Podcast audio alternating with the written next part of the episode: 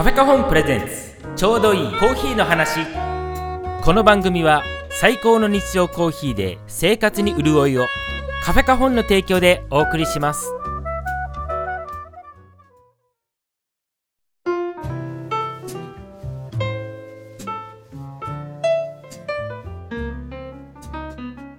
はい皆さんこんにちは。カフェカホンの平村です。カフェカホンプレゼンツ。ちょうどいいコーヒーの話。この番組はこれからコーヒーを始めたいという方または最近自分で入れ始めたという方に向けて始めたての頃に引っかかる小さな疑問を解決したりコーヒーに対するおすすめの考え方についてお話ししています。ぜひコーヒーを長く楽しむためのヒントを見つけていってください。というわけで第16回始めていきたいと思います。よろしくお願いします。えー、っと世の中は新年度スタート。という感じですかね。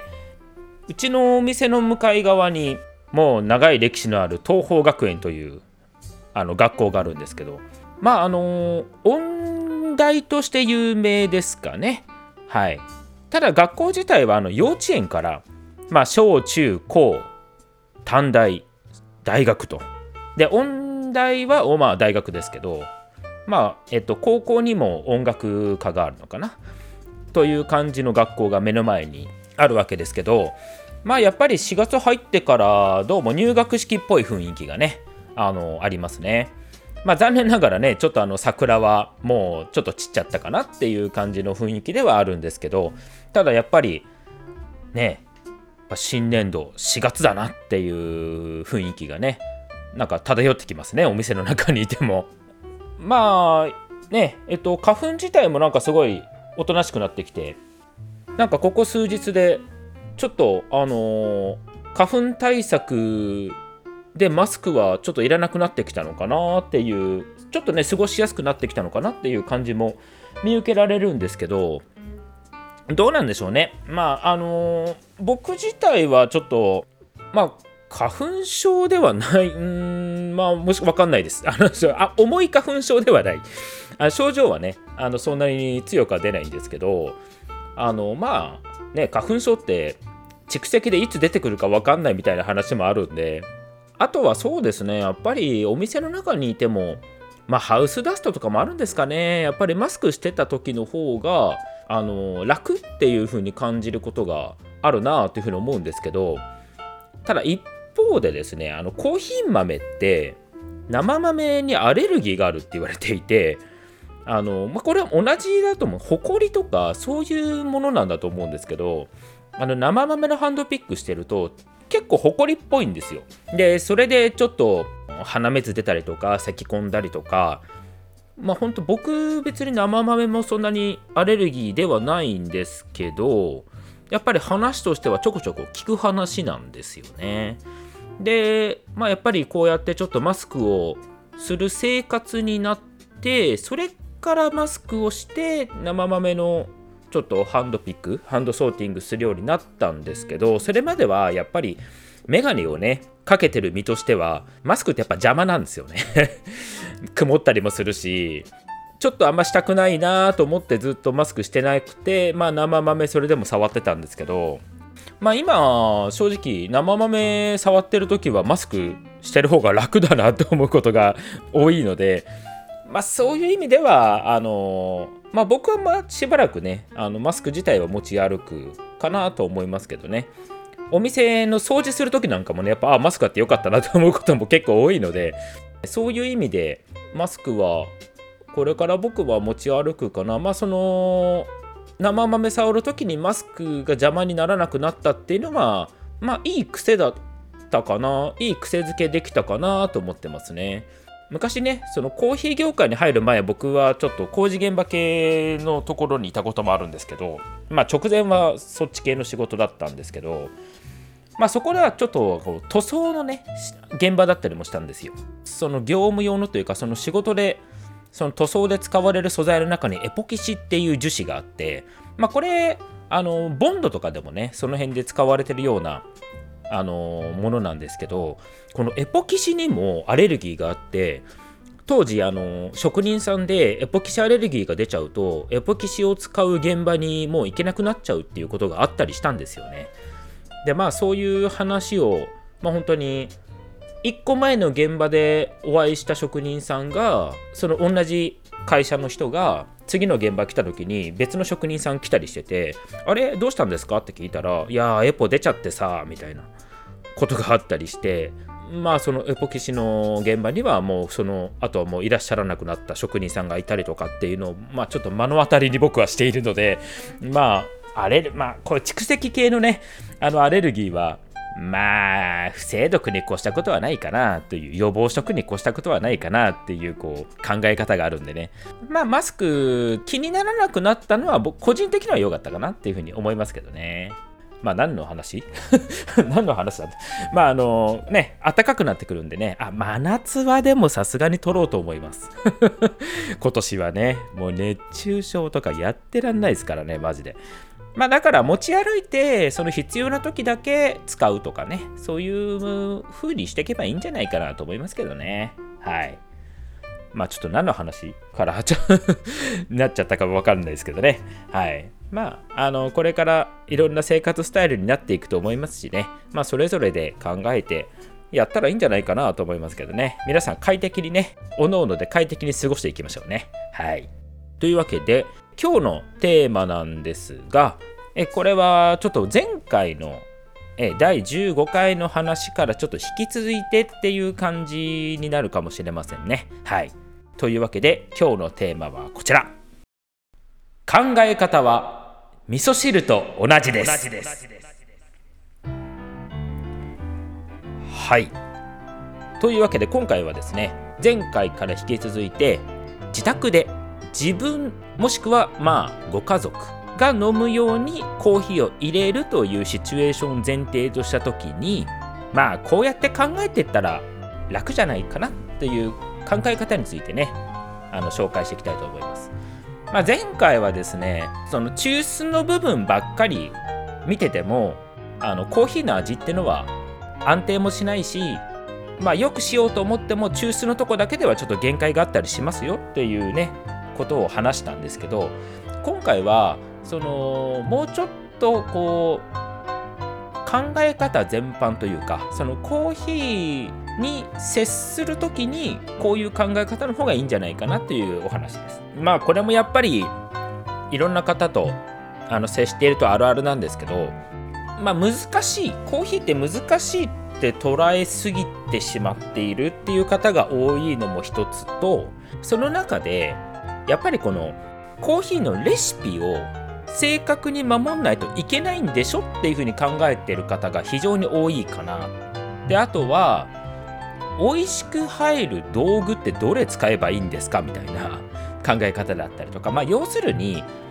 正解を求めてしまいがちっていうのが、まあ、コーヒーはどうしてもあるかなと思うんですよね。まあ、特にこれから始めている方とか、まあ、そういうこのポッドキャストの、えー、聞いてほしいと思っているその初心者の方ですね。でそういう方に多いかなと思うんですけどまあ僕からすれば、まあ、最初はしょうがないですよ。あの何にも分かんない状態からはいいきなり自由にやってくださいっていうのは無理な話なんで、まあ、最初は一つ基準を持つっていうのは大事だと思うんですけどただやっぱそこにとらわれすぎていてやっぱり力みすぎ？まあ僕からすればまあもうちょっと自由に幅を持たせて考えてもいいですよっていうふうにお伝えすることがやっぱり多いんですよね。でただそういうふうに言ってもやっぱりじゃあどうやって力抜けばいいのよっていう話でもなってしまうのでじゃあこういうふうに考えたらどうですかっていうのが今回のテーマ。味噌汁作るのと同じですよっていう話です。でこれもあの条件同じですよ。あの自宅で自分たちが食べる用の味噌汁って意味ですからね。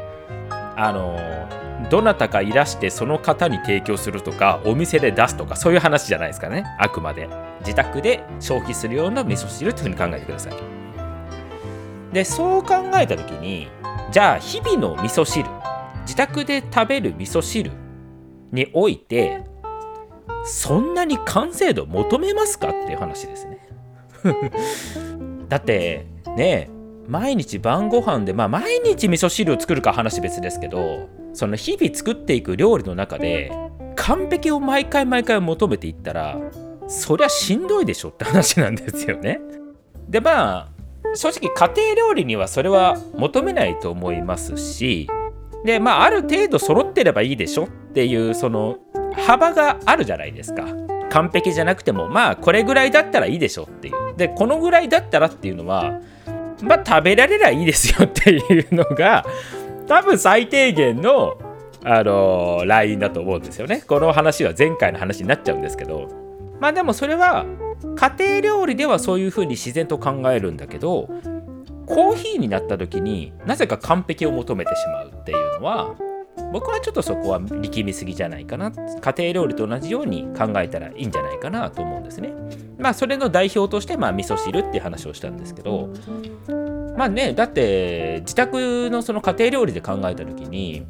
まあ失敗することもあるじゃないですか。ねちょっと味が濃すぎたなとかもちろん薄すぎたもありますしあと例えばまあ味噌汁で考えた時にいつもと違う具材を使ったらまあこれはちょっと次回からはなしだなみたいなこともあったりするじゃないですかね。でもそれってやっぱ今言ったように一回やってみるけど良ければ今後も続けるし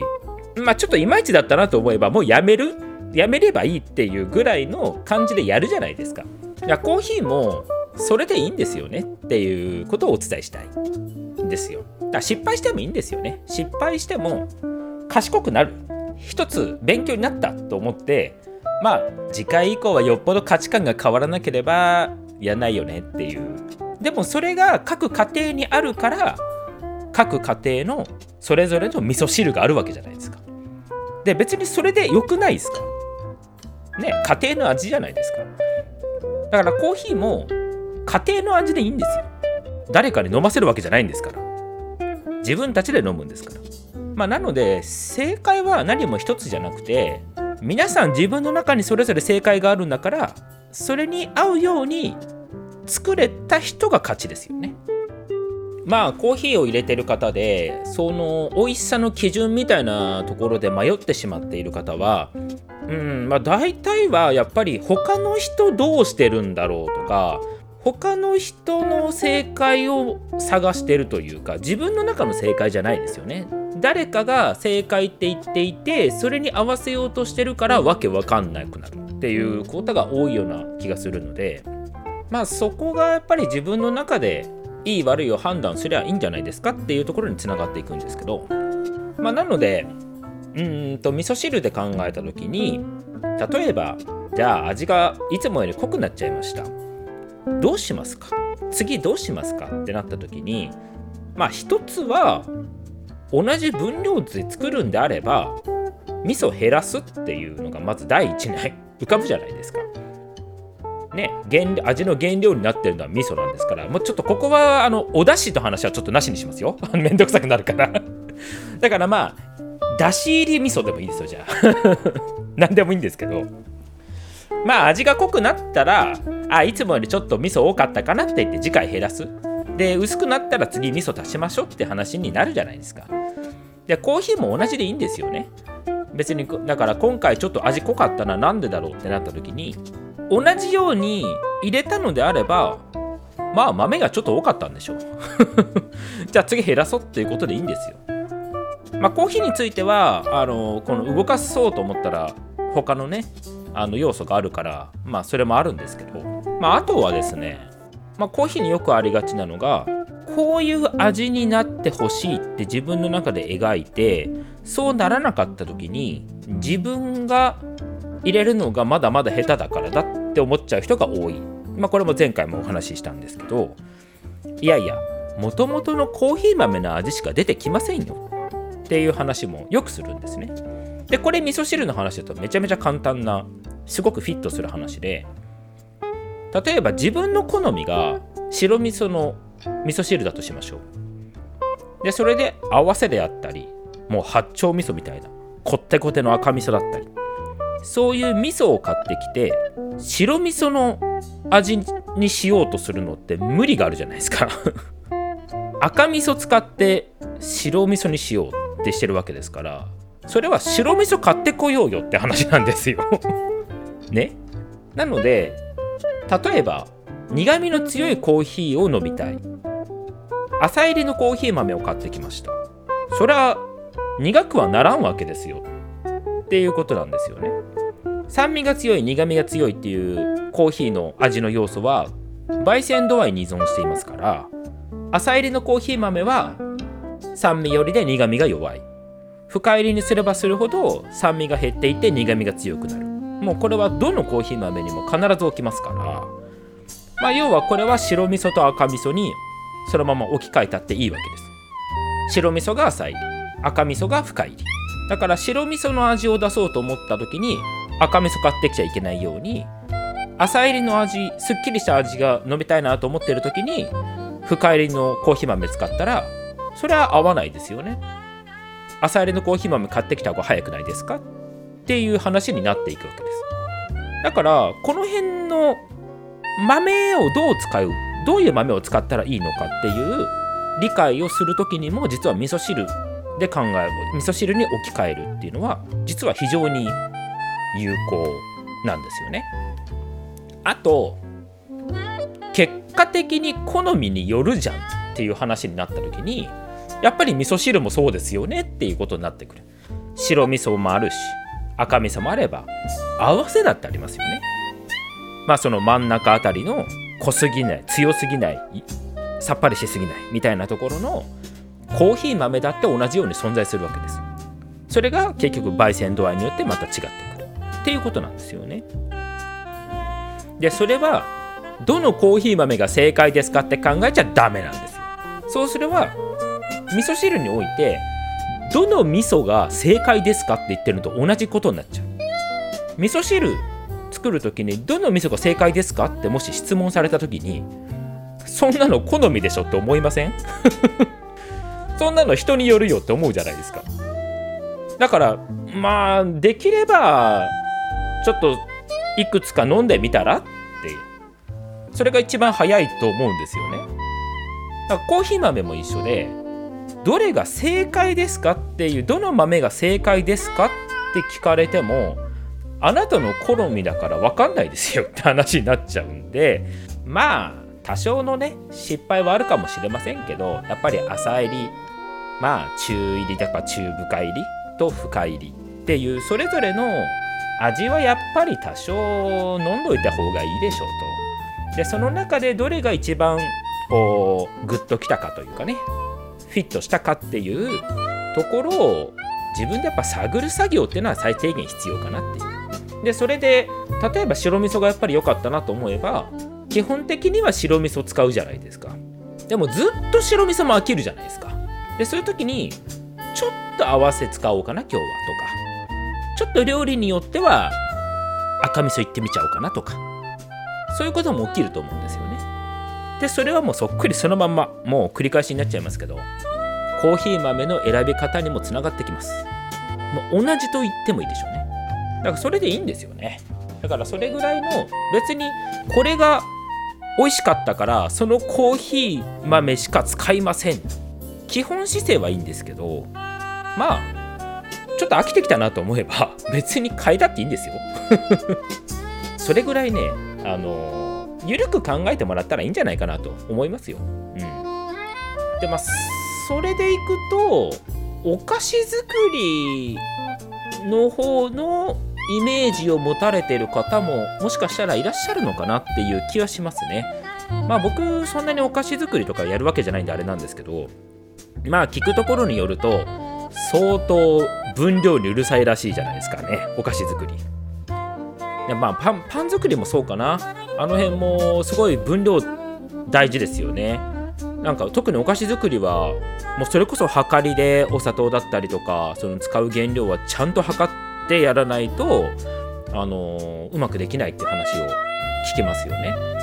でコーヒーもまあお菓子と一緒にね召し上がること多いからそっちのイメージ持たれてる方がもしかしたら多いのかもしれないなと思ったりします。まあ、だけどまあ大丈夫ですあのそこまで正確性を求めるものじゃないです。コーヒーのレシピ調べたりするとすごい何グラムで何 cc 注いで何十秒待って2回目さらに何 cc 注いでとかってね最近なんかだと測りとか温度計とかあのご用意あの用意しましょうなんてねあの書いてあったりしますけどまあ基本的には慣れてきたら目分量ですよ。だって家庭料理なんですから。あの初めて作る料理初めて挑戦する料理ってそりゃ最初レシピ調べるじゃないですか。クックパッドでも何でも。でもそれずっと守ったりしないですよね。もう何回か作ったらもう大体分かったからこれぐらいでいいでしょっつって。目分量でもう塩とか胡椒とか味付けするときはもう大体目分量でいっちゃったりするじゃないですか。だからコーヒーもねそれで僕はいいと思いますよ。なのであのー、もしこれ聞いてる方でその測りとか温度計とか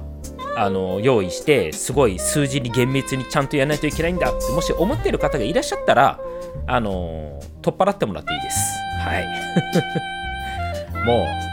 う家でねあの作る家庭料理だったりとかお茶とかね。